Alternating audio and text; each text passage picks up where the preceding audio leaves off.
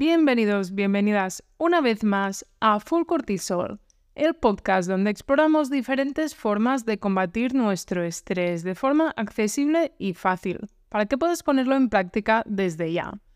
Hoy tenemos un gran invitado. El invitado es Néstor Sánchez.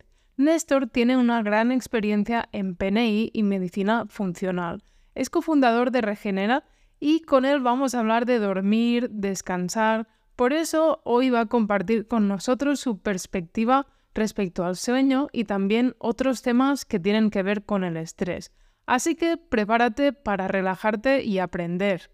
Soy Aina Cases, farmacéutica y experta en remedios fáciles para mejorar tu calidad de vida, y estoy encantada de compartir contigo una vez más esta información que te va a ayudar a mejorar tu descanso y a reducir el estrés en tu vida.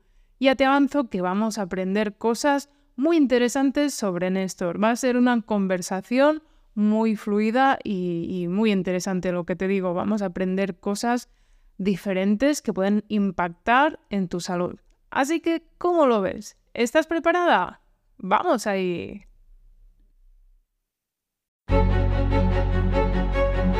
Aprovechando, ya que estás por aquí, Quería comentarte que va a haber un cambio en el podcast. A partir de enero ya no van a ser dos podcasts por semana, los lunes y los jueves. Vamos a cambiar el formato y vamos a pasar a un podcast por semana, el lunes. Y lo vamos a complementar con un email los jueves. Va a ser más fácil para mí y más útil para ti, ya que tienes el contenido por dos fuentes diferentes, por podcast, en audio y por email. Te voy a dejar el enlace para que puedas inscribirte más abajo, en la descripción del podcast. El primer email que vas a recibir va a ser el de bienvenida y después ya en enero.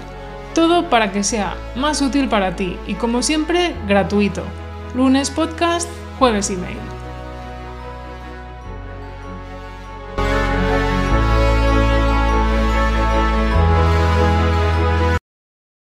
Néstor, muchas gracias por estar aquí. Es una suerte poder compartir esta charla contigo y contar con tu visión y tu experiencia.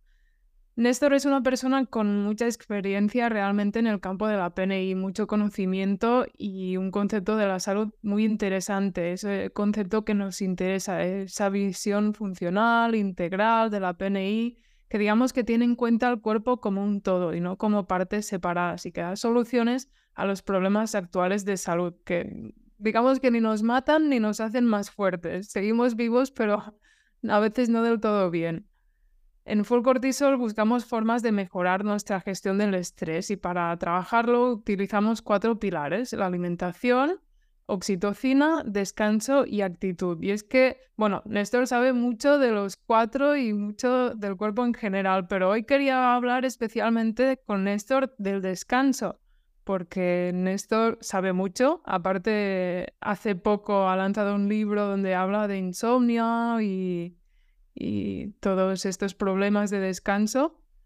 ¿Y qué, te parece, Néstor? ¿Cómo, ¿Cómo vives estos problemas en tu día a día? ¿Qué te encuentras con la gente? Bueno, pues veo que, mm, o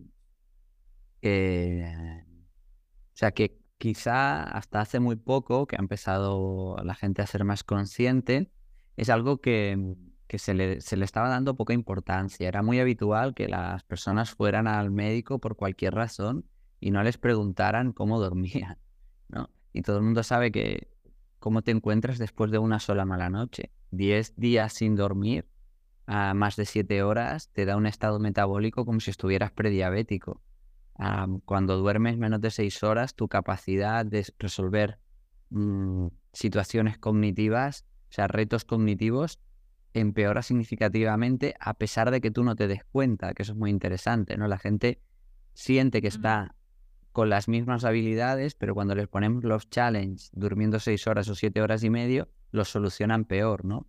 Y es curioso, ¿no? Porque el ser humano tiene unas necesidades que podríamos hablar de ellas, ¿eh? pero muchas veces hemos hablado de comer, de beber, de reproducirse y de dormir. Y se habla mucho del comer, del beber y del reproducirse y muy poco del dormir. Y vivimos en una sociedad cargada de insultos circadianos, donde además se ha malentendido algunos conceptos y se han incorporado dentro de lo que es la sociedad del rendimiento. Entonces la gente duerme poco, ¿no? Porque desde el paraguas este del del yes we can, del emprender, ¿no? Del, del podemos con todo y tal, pues hemos caído en la trampa de creer que lo que tenemos que hacer es dormir menos y, y no es así, porque a nivel de rendimiento irás mucho peor y a nivel de salud seguro. O sea, es que es una Sí, sí. En estos sí, sí, sí. tercios dos tercios de los adultos de los países desarrollados, según la OMS, duermen menos de ocho horas. O sea que es, es muchísimo, es una barbaridad. Yo lo he comentado en algún podcast que una vez me encontré trabajando en una empresa, hicimos una formación y no era algo que viniera mucho a cuento porque estábamos hablando, no sé si era de productividad o así, pero no, era algo, no, porque la productividad sí que tiene que ver, pero era algo como de, de, trabajo, no, y, preguntaron a la gente a ver quién dormía más de cinco horas. Cinco horas, que yo dije, a ver, ¿quién va a dormir menos de cinco horas? Pues había un montón de gente y me quedé como, madre mía, esto es increíble. Cinco horas, o sea, no, no estamos hablando ni de siete. Estamos hablando de cinco, menos de cinco horas. ¿Cómo es posible que tu cuerpo pueda rendir con menos de cinco horas? Es que no puede ser. Y te encuentras a gente que dice, sí, sí, yo duermo cuatro horas o, cinco y estoy bien. No me lo creo, la verdad, no puede ser fisiológicamente. A lo mejor tú crees que estás bien, pero a nivel fisiológico... Sí, pasan estas dos cosas, que hay un pequeño, muy pequeño sector de la población que parece que podría ah, dormir menos y, no se le ve síntomas aparentes, pero el 99,9 tú crees que estás bien, pero tu cerebro no funciona igual, tu, metabolismo no está igual, tu sistema inmune se está destruyendo. Em, la probabilidad de que sufras tanto patología cardíaca como cáncer, como patología neurodegenerativa después de mucho tiempo durmiendo así, se dispara. O sea, los números son espectaculares. Entonces, no. Y incluso pierdes la capacidad de integrar aprendizaje, de encontrar soluciones a lo que te ha pasado durante el día. Hay muchas más cosas que ocurren durante el sueño no, pensábamos que el sueño era, vale, pues nos apagamos y así descansamos. Pero es que ocurren muchas cosas. Claro, ya, ya, ya, que es algo que a nivel médico al final hay mucho desconocimiento por parte de la población y no solo de la población, sino diría más de los profesionales sanitarios. Es algo que no se le da mucha importancia. Yo he estudiado farmacia cinco años, donde estudias un montón de cosas y en mucha profundidad y el sueño la verdad es que, vamos, ni de pasada lo miras, ¿eh? es, bueno, está ahí, pero claro, realmente es un pilar en tu vida, es cuando regeneras, es cuando integras el conocimiento, lo que te ha pasado, es, tiene una importancia vital. Mm. Sí, sí, sí. Em, lo más directo que vamos a ver es que cuando durante la noche, durante la primera parte de la noche sobre todo, eh, lo que ocurre es que el sistema inmune toma el control. Por eso es habitual que a la gente le suba la fiebre por la noche, ¿no? Porque el sistema inmune está más activo. Cuando tú no estás, cuando tú no estás, y de, y de hecho que tome el control nos ayuda a que nuestro cerebro descanse y de hecho es el momento donde también nuestro cerebro desintoxica, limpia todos los metabolitos del exterior las típicas placas beta-amiloides estas que encontramos en las personas con Alzheimer se limpian por la noche. Eh, entonces, sí, eh, es un momento donde el sistema inmune toma el control, con, eh, mira si hay alguna célula precancerosa y la elimina, repara tejidos. la verdad es que es el momento donde tu sistema inmune más, por eso hay una, hay una relación estadísticamente significativa entre dormir poco o irte a dormir demasiado tarde y la incidencia de cualquier patología, pues por ejemplo resfriarse, por decirlo de alguna manera. Y, y el segundo es, e, es, a nivel metabólico. O sea, lo, más directo es inmunitariamente vas a estar peor. Segundo, tus analíticas ya en sangre al día siguiente están peor. Y y, tercero, pues tu capacidad de responder a los peligros del día disminuye. Es, es, es, o sea, es innegociable el sueño. Ocurren muchas cosas maravillosas durante el sueño. Supongo que algunas saldrán aquí. Entonces, em, sí, sí. El, el, otro día leía, ¿no? Es decir, si tienes que priorizar, te lo digo, entre comer bien, hacer deporte o dormir, lo más importante es que duerma, tengas un sueño de calidad. A nivel de impacto para tu salud, es un desastre que estés sacrificando tus horas de sueño para hacer deporte. Madre mía, cómo cambia esto el paradigma, porque es que nadie lo dice, es algo que pasa totalmente desapercibido. Así que a lo mejor ves a alguien que dice, sí, tienes que dormir más y tal, pero tampoco no, es que no se incide en nada, nada. Y es más, hablemos también de que hay dos cosas aquí a tener en cuenta. Una cosa es las horas que duermes, que la gente lo toma como un check, como, vale, tengo que dormir tal. Bueno, si bajas, no es como no pasa nada, lo que decíamos, si bajas a seis horas o a cinco, evidentemente pasa y mucho. Pero también hablemos de otra cosa, de la calidad del sueño, que es algo también súper, súper importante. No es lo mismo dormir en un sitio donde no te sientes cómodo o al revés, que es un sitio que realmente te aporta confort, que no tiene ruidos, no tiene luces, te sientes seguro, te sientes bien acompañado por personas, pues la persona que duerme contigo que te hace sentir seguro o animales, a veces también puede ser, temas de radiaciones, todo esto, claro, es algo que tiene un impacto muy grande. A veces en el podcast Claro, yo intento dar soluciones fáciles, pero un tema como cambiar el colchón, por ejemplo, es que es algo súper simple. Lo vas a mirar un día, lo vas a cambiar un día y el resto de días vas a dormir mucho mejor. Mm. Aquí, eh, eh, eh, o sea, efectivamente, no solo es una cuestión de horas, sino de calidad, ¿no? Lo que llamamos el sueño no reparador, que un montón de gente lo nota. Se levanta por la mañana, ha dormido las horas, pero está muy cansado y de hecho a veces está más cansado, que esto puede ser una señal de que algo pasa en tu habitación, ¿no? Cuando tú te levantas peor, ¿no? Y tiendes a dormir menos horas porque si no estás fatal, bueno, ¿qué está pasando ahí, no? Entonces, por norma general, a lo mejor me alargo un poco, pero ¿qué es lo primero que tenemos que entender en esto? Tenemos que ver cómo funciona el sueño. Eh, básicamente, para nosotros dormir, ¿no?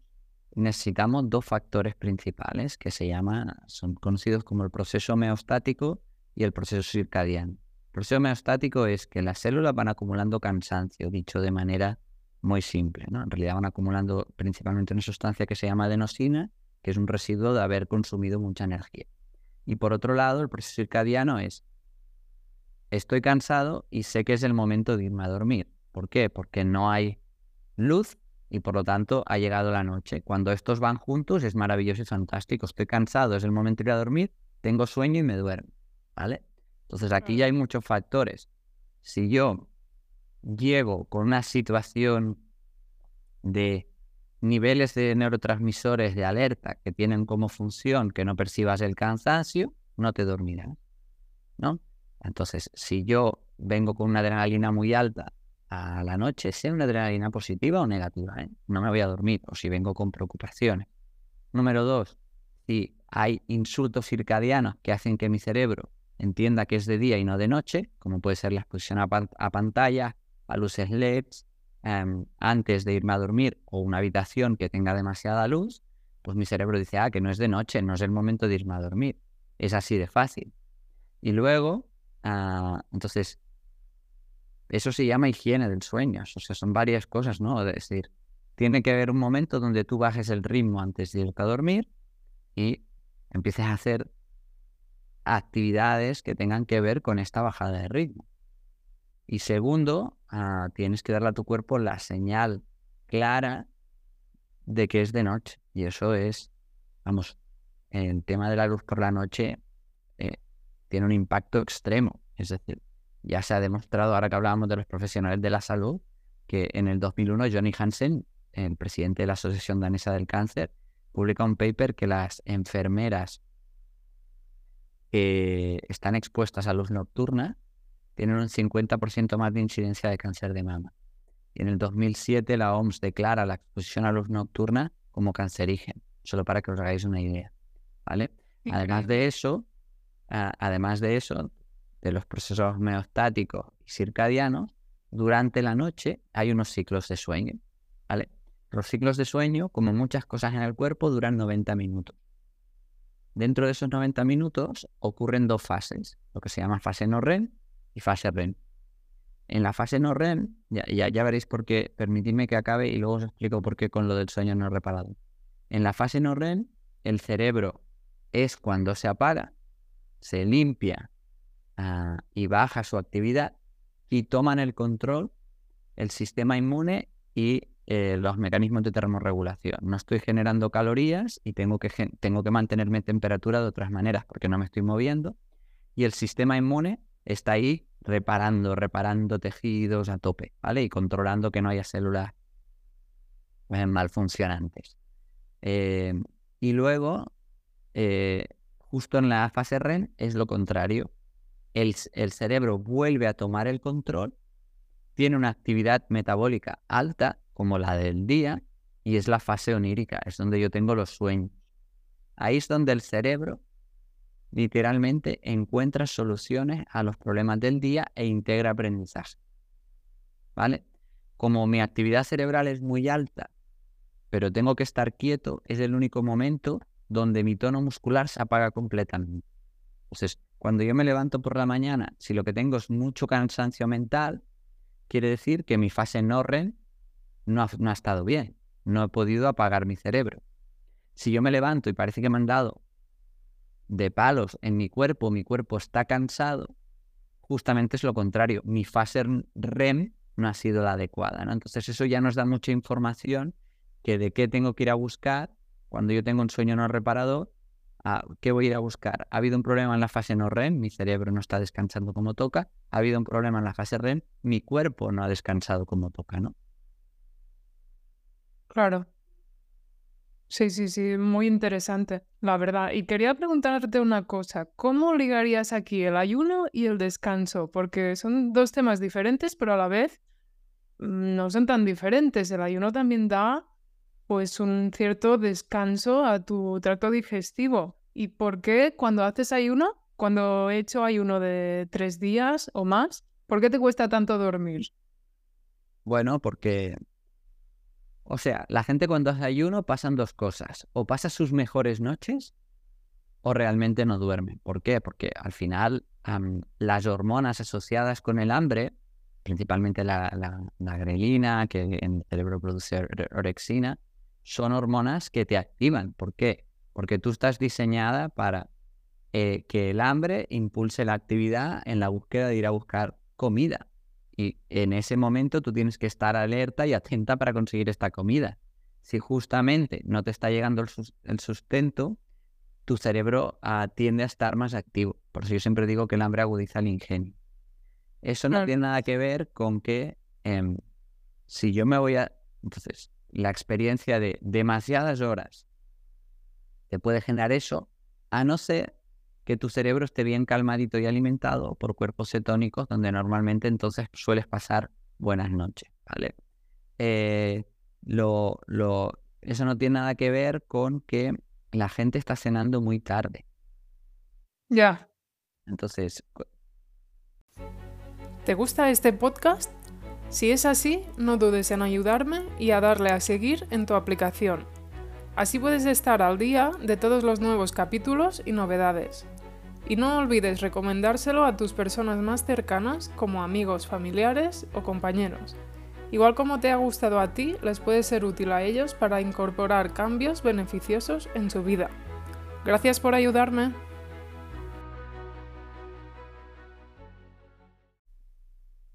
Literalmente, esto que os decía de que el sistema inmune toma el control, realmente lo que ocurre es, pues, durante la primera fase de la noche, que es donde el cerebro se tiene que apagar, la fase no REM. Y ojo, que si yo me voy a dormir a la una de la noche, ya mis fases no REM no. Aunque duerma ocho horas, no va a pasar lo mismo en mi sueño que si me voy a dormir cuando se va el sol a las diez. Eso es muy importante, ¿eh? porque la gente dice, no, no, si yo ya duermo las ocho horas, ya, pero las duermes cuando no toca. Claro. también impacta en tu calidad del sueño.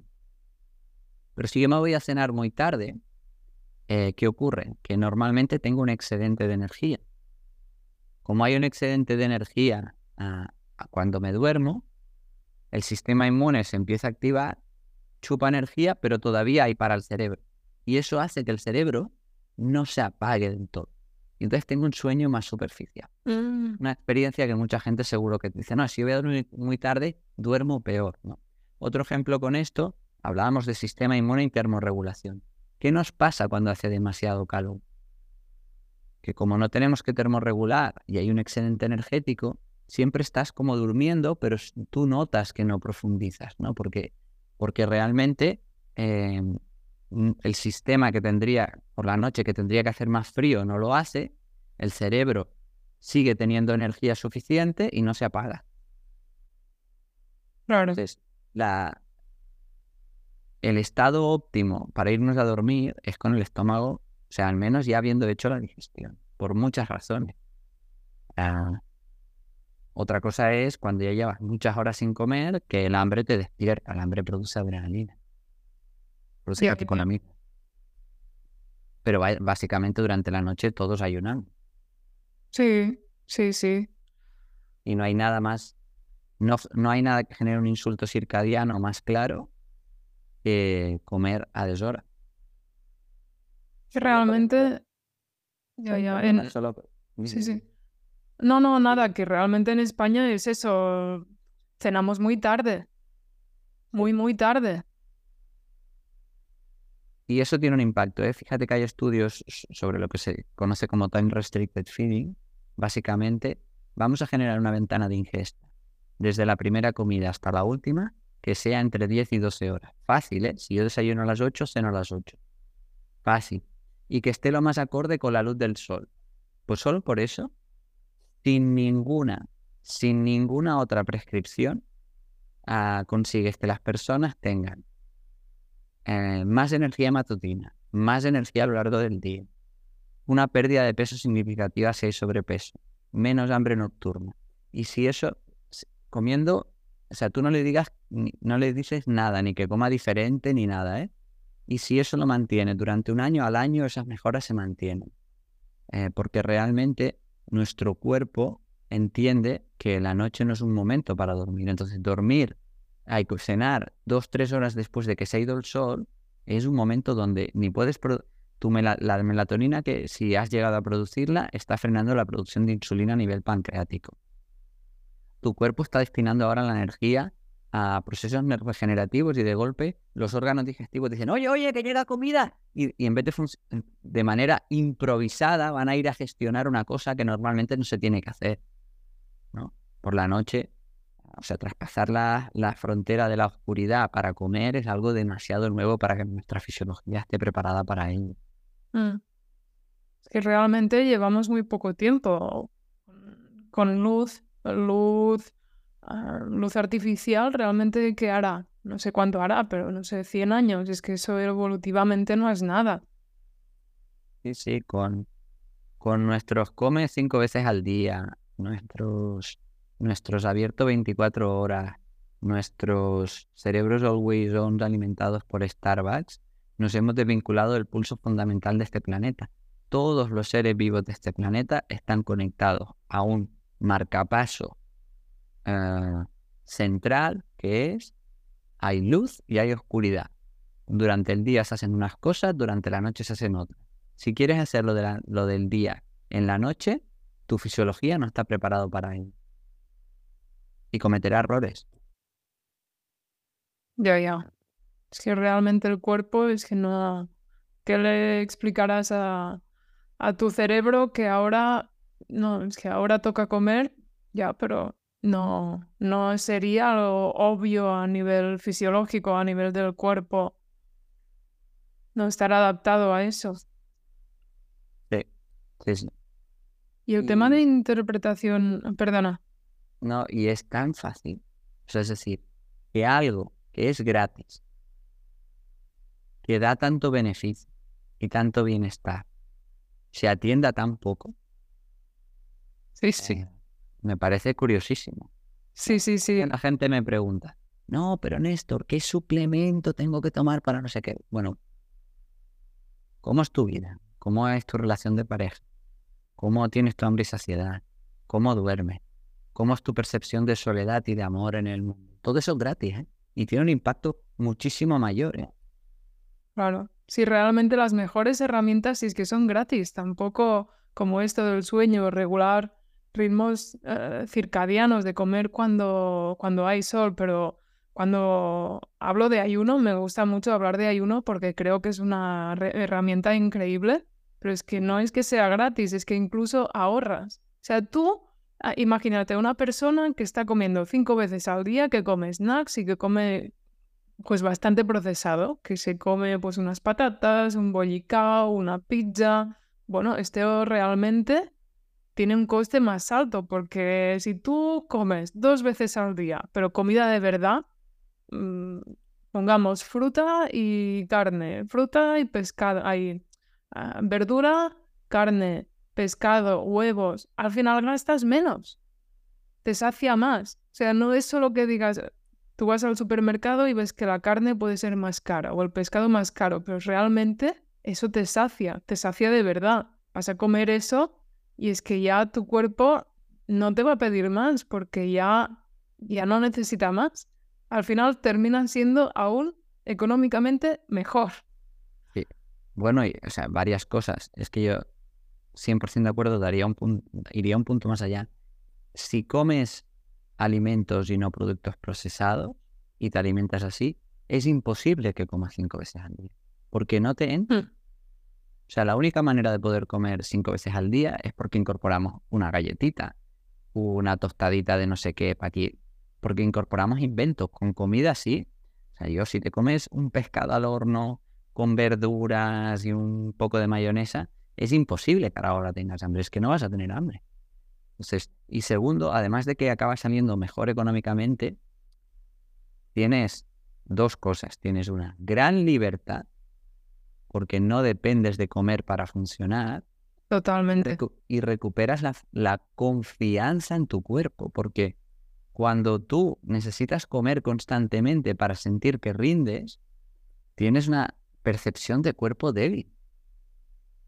Cuando tú de golpe te das cuenta de que tienes la capacidad de, de si como bien y si no como tengo 175.000 kilocalorías almacenadas para apoyar esto, jope, es que es que de golpe dices, oh, qué cuerpo, gracias cuerpo, o sea, qué, qué, qué maravilloso, ¿no? Entonces, la gente ha perdido un montón esa capacidad. Y por eso siento que sí, sí, el ayuno es otra de las grandes herramientas que tenemos, que no son herramientas, en realidad es la recuperación de lo que mi fisiología espera de mí. Sí. Y que ahora nos lo hemos tenido que inventar porque se nos ha ido tanto la cabeza con el contexto en el que vivimos, que en algunos casos tenemos que generar artefactos, como puede ser moverte, ¿no? Si viviéramos en un contexto como el que ha habido en la historia de la humanidad la mayor parte del tiempo, básicamente es que no quedaría más remedio que moverse y ya está. Eh, espaciaríamos comida, seguro, eh, porque nos podríamos guiar por el hambre y la saciedad homeostática y porque no, era, no teníamos tanto acceso a la comida. seguro que por la noche pocas cosas más que dormir haríamos, porque no había luces. Seguro, sí, sí. Pero es que realmente es una... Es eso, es que no es una herramienta, es un cambio de mentalidad que integras en tu vida pero yo insisto mucho, pero es que la verdad es que es un gran cambio, porque a nivel de libertad, la libertad que sientes cuando haces ayuno, que dices, bueno, voy a comer o no voy a comer, pero terminas comiendo seguramente dos veces al día o tres, pero es que es eso, ya no tienes hambre. Y, y realmente a nivel de detoxificación también tu cuerpo detoxifica mucho mejor, ya no tienes que destinar energía tantas veces al día algo que energéticamente es muy demandante para tu cuerpo, o sea que lo liberas. Y seguro que a nivel de dormir también mejora muchísimo. Totalmente. Tiene un montón de ventajas. Yo a veces que ves ah, mitos del ayuno intermitente o desventajas o en contra, dices, bueno, es que ¿qué pueden encontrar realmente en contra si es que es algo natural para tu cuerpo. Si comes bien alimentos y no productos y dejas más tiempo entre comidas, ¿qué puedes ver mal? Bueno, es que aquí, si te lo planteas, es curioso, ¿no? Porque, o sea, en la moda del ayuno intermitente, bueno, si le quieres llamar moda, es una moda muy antigua. En cualquier parte de, la historia de la humanidad se ha comido así.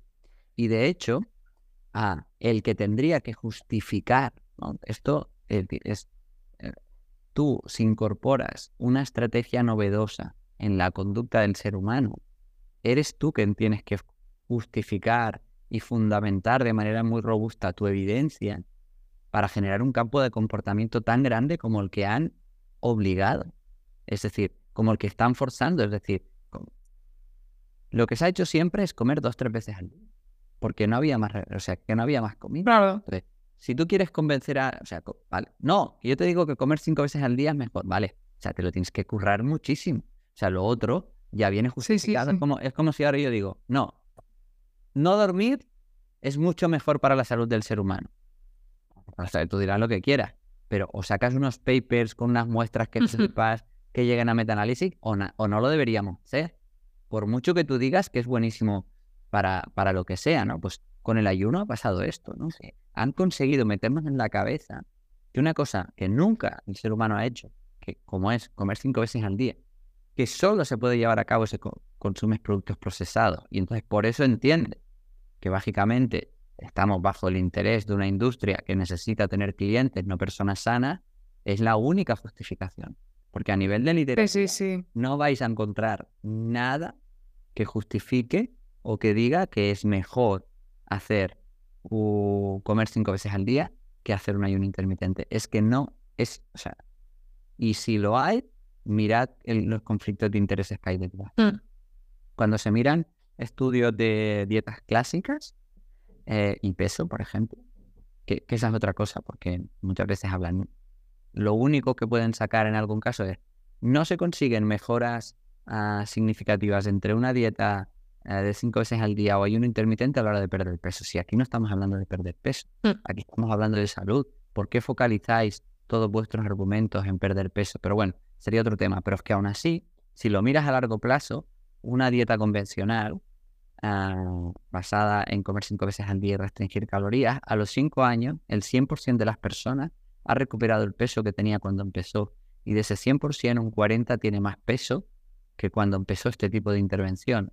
Por lo tanto, este tipo de intervenciones no solo te revienta a nivel salud, sino que te engorda. Claro. Sí, sí, sí. Bueno, nos hemos ido un poco del sueño. Sí, no, pero realmente es que es, eh, el cuerpo es un todo.